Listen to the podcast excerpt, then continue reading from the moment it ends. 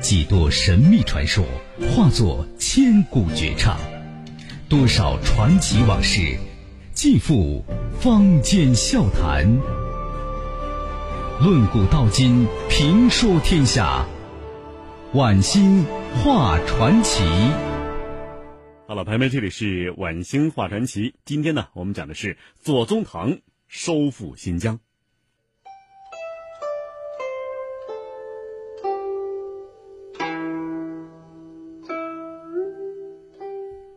湘江夜话，给左宗棠留下极为深刻印象。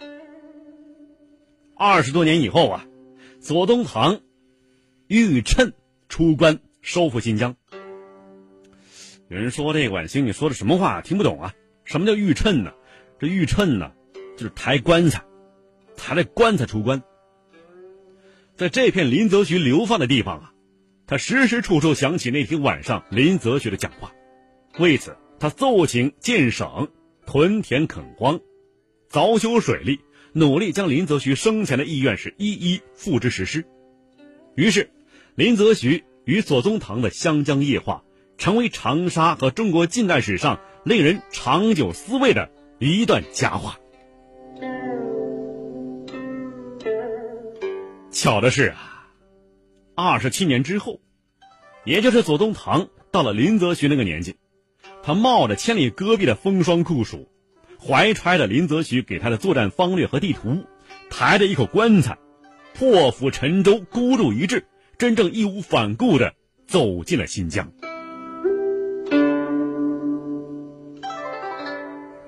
那一天，在大清帝国的西北重镇肃州城里，正在进行了一次盛大阅兵仪式。清军大旗迎风招展。主帅左宗棠在八百铁骑的簇拥之下，骑乘一匹白马，神情凛然。他的身后，八个彪形大汉抬着一口黑漆棺材，是为他自己准备的，威风而又悲壮。这意思您明白吗？我是誓死夺回新疆，完不成任务，把我扔进棺材里。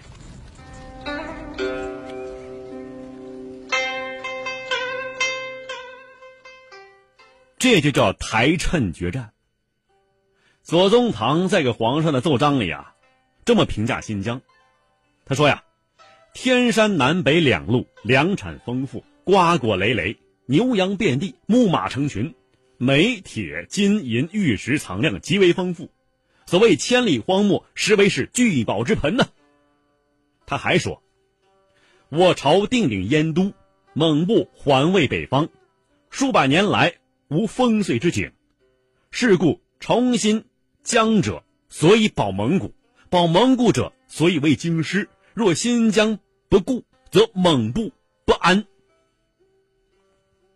左宗棠呢，是在停征之中艰难战胜了李鸿章，放弃新疆的观点之后，才得以出征西征的。而事实证明，新疆不但被中国夺回来了，而且中国现在一直坚守着。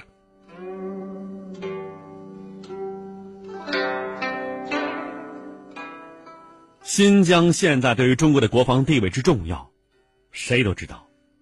当时，急切扩张的沙俄西伯利亚的参谋长叫巴布可夫，痛恨的怒骂为国御敌的左宗棠是恶毒的敌人。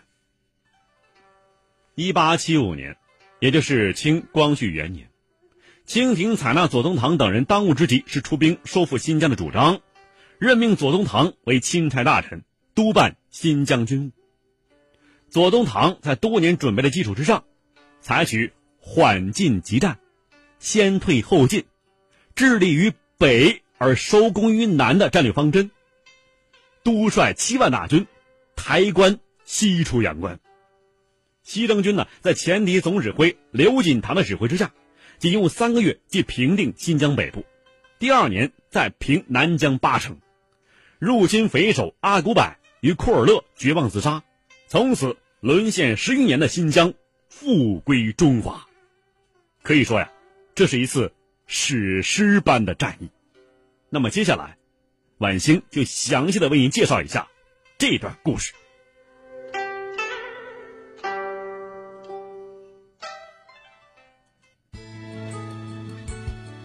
人间其实没有传奇传奇只不过是与众不同的真事儿加上后人的附会罢了。传奇故事虽然有真有假，但各中滋味儿却真值得咱品味品味。晚星画传奇，只说有趣儿的事儿。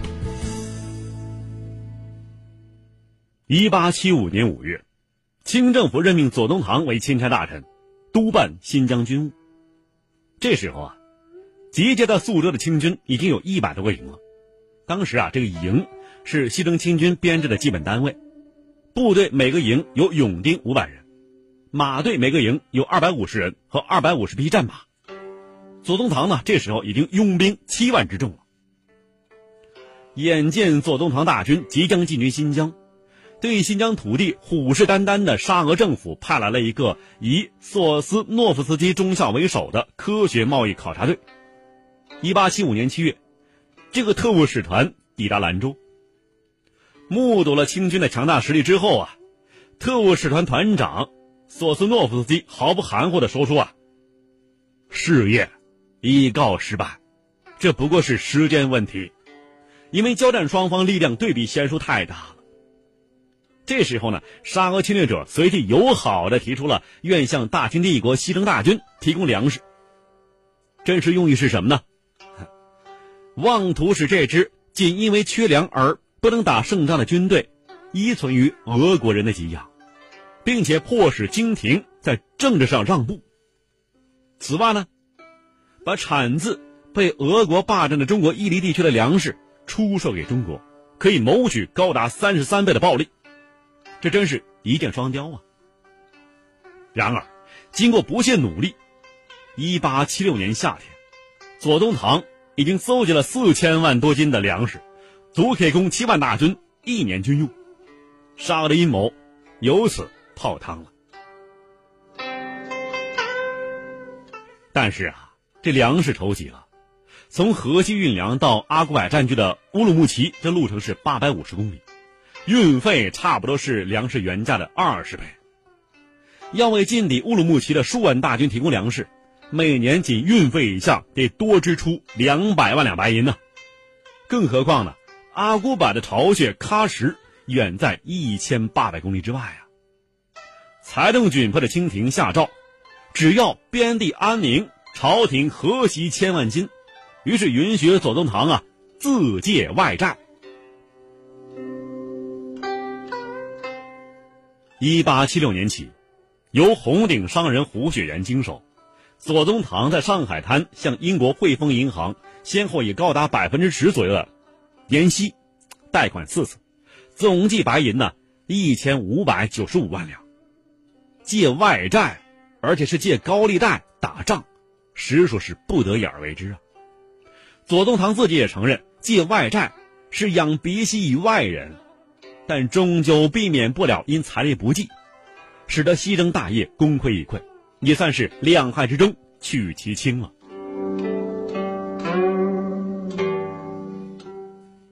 我们接下来说一说北疆光复。一八七六年七月下旬，清军大举西进，连同援助塔城哈密的部队，清军已经在新疆集结八十余个营。坐镇苏州指挥城全局的左宗棠手中呢，还有二十个营做预备队。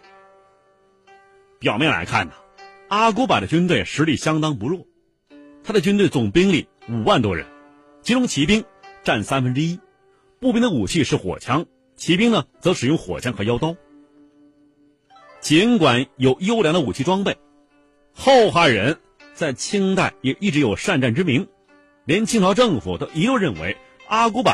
是气吞天南之凯，是一个强敌，但是呢，这时候的阿古柏只是一只纸老虎。一八七六年八月，收复新疆之战打响，在左宗棠先北后南、缓进急击的战术之下，刘锦堂率领军队直取乌鲁木齐北方门户古墓地。这古墓地啊，今天叫礼泉。前往古墓地啊，有大小两条路可以走，大到平坦，但要经过五十里缺水源的戈壁滩。途经黄田小道，虽然是水源充分，但是阿古柏的军队早已在此设防，企图迫使清军从大道行军，待到清军人马的呃可乏的时候，趁机攻击。清军得悉情况之后啊，将计就计，佯装从大路进击，待黄田守军松懈之意，成夜由小道奇袭，阿古柏军队猝不及防，狼狈逃回古墓地，清军是出战告捷。八月十二日，清军逼近古墓地，清军呢筑起炮台，用德制的克虏伯后膛炮猛轰古墓地的城墙。八月十七日黎明，南门被四公斤重的开花炮弹轰破了，湘军冲进城内，展开激烈巷战，以一百五十八人阵亡、四百五十人负伤的代价，全歼守敌六千余人。清军乘胜进军。在阿古柏从南疆拼凑的五千骑骑兵尚在支援的路上的时候，清军呢已经在八月十八日光复守备空虚的乌鲁木齐了。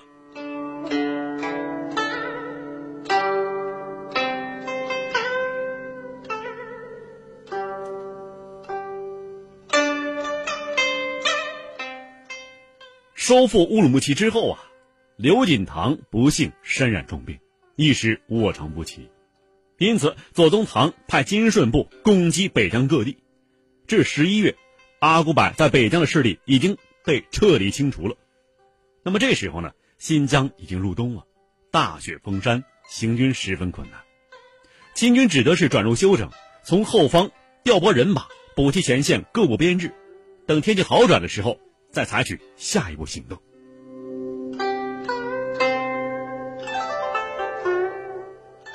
接下来我们说一说啊，精彩激烈的战略决战——决战天山。以维吾尔族民歌《达坂城的姑娘》闻名于世的达坂城，位于乌鲁木齐通往南疆的一条穿越天山的隘道之中。清军若要南下，必须经过达坂城。在一八七六年十一月至一八七七年四月这大半年时间里头，阿古柏意识到。达坂城周围将要发生战事，这场战事将决定他的生死存亡。于是啊，在达坂城新建了坚固的城堡，派大总管阿依德尔胡里率兵五千人防守。这些士兵呢，配备了先进武器。另外一方面呢，左宗棠也认识到了，只有三处得手，则破竹之势可成。清军总距啊。聚集了在江的大部分可用兵力五十个营，两万五千人马，又配备了强大炮兵，准备一举歼灭阿古柏的军队主力。一八七七年四月十四日，病愈的刘锦堂率清军主力三十个营、一万五千人以及炮队离开乌鲁木齐南下。清军趁敌不备，衔枚急进，什么意思啊？这嘴里啊，呃，叼着枣核。衔枚急进，不说话。十七日完成了对达坂城的包围。十九日夜，清军用三门开花大炮猛轰达坂城，城内炮台、月台和城垛先后被炸塌。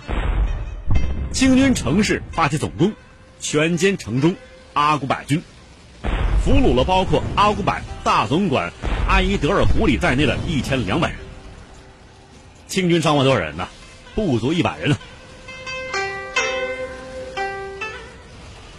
与此同时，从哈密、巴里坤引线，另一路清军二十个营一万人，也在四月二十六日兵临吐鲁番城下。慑于清军强大战力，阿古柏在吐鲁番的守军近万人开城投降。仅用了不到半个月时间。清军就彻底打垮了阿古柏苦心经营半年之久的天山防线，全歼其主力，使得南疆大门门户洞开。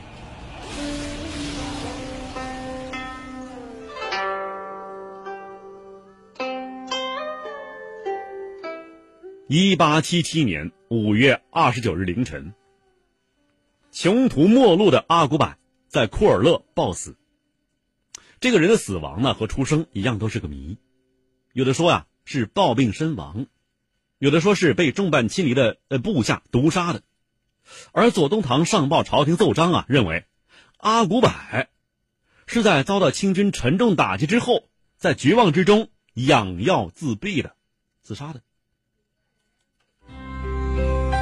看古今中外，说喜怒哀乐，讲悲欢离合，道世间百态，晚星画传奇。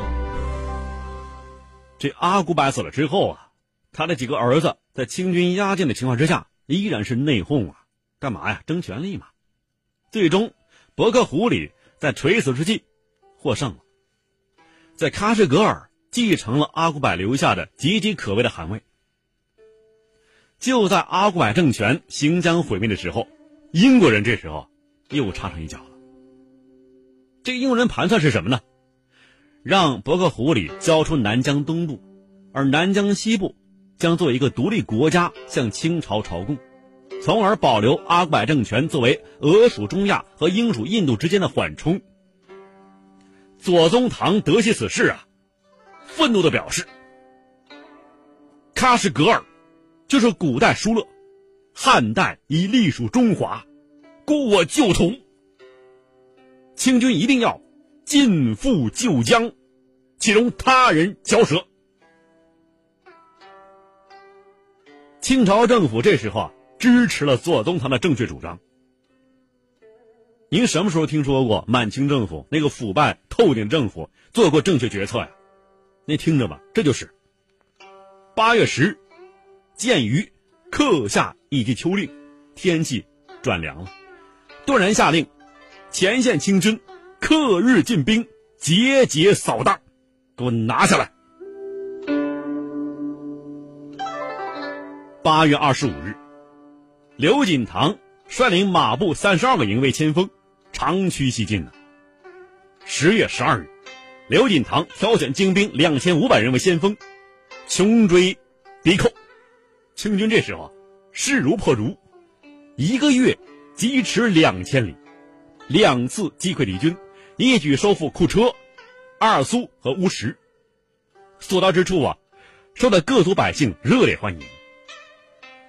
维吾尔史料记载说，没有一个城镇向皇帝陛下的大军射过一粒子弹，相反，很多城镇的好人还是为皇帝大军做了力所能及的事情。在清军不可抗拒的攻势面前，阿古柏匪帮内部是分崩离析呀。先是和田守将向清军请降，紧接着，十二年前投降阿古柏的前喀什噶尔的守备军统领何不云也宣布反正，率领数百满汉民兵占据了喀什噶尔城。由于伯克胡里住宅也在其中，因此呢，他的亲眷已全部成为何不云的俘虏。十二月二十一日至二十四日。伊尔羌与英吉沙尔先后光复。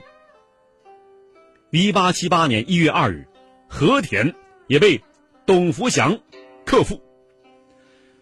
肆虐新疆十二年之久的阿乌柏匪帮，终于被彻底从中国领土上清除出去了。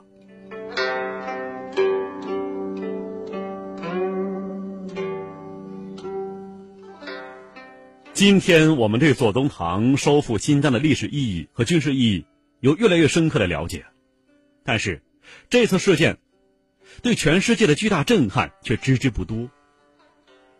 一直密切关注战争进程的英国亚洲问题专家包罗杰说：“呀，中国人克服东土尔基斯坦，毫无疑问是一件近五十年中在中亚发生过的最值得注意的事件。同时，这是自……”一个多世纪以前，乾隆征服这个地区以来，一直由中国人领导的中国军队所取得的最光辉的成就。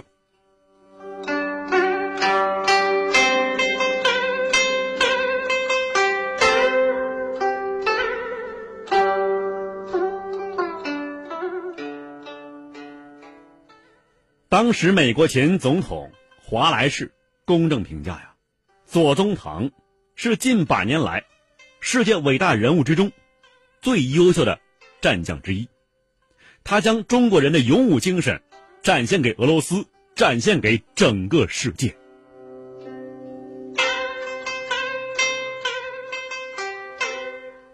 一八八一年初中俄伊犁条约签订中国回收了伊犁和特克斯河上游两岸的领土。这是晚清历史上最扬眉吐气的一件大事，是晚清西道图中最光彩的一笔，也是左宗棠最辉煌的历史。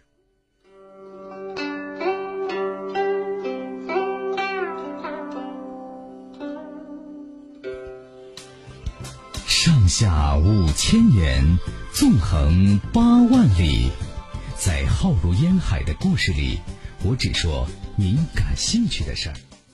一八八五年九月五日，左宗棠在北京去世，享年七十三岁。浙江巡抚左宗棠的老友杨昌瑞曾经写诗云：“大将筹边尚未还，湖湘子弟满天山。”新栽杨柳三千里，引得春风度玉关呐。在左宗棠曾走过的那条西征路上，至今我们还可以看到左公柳在随风飘扬。你。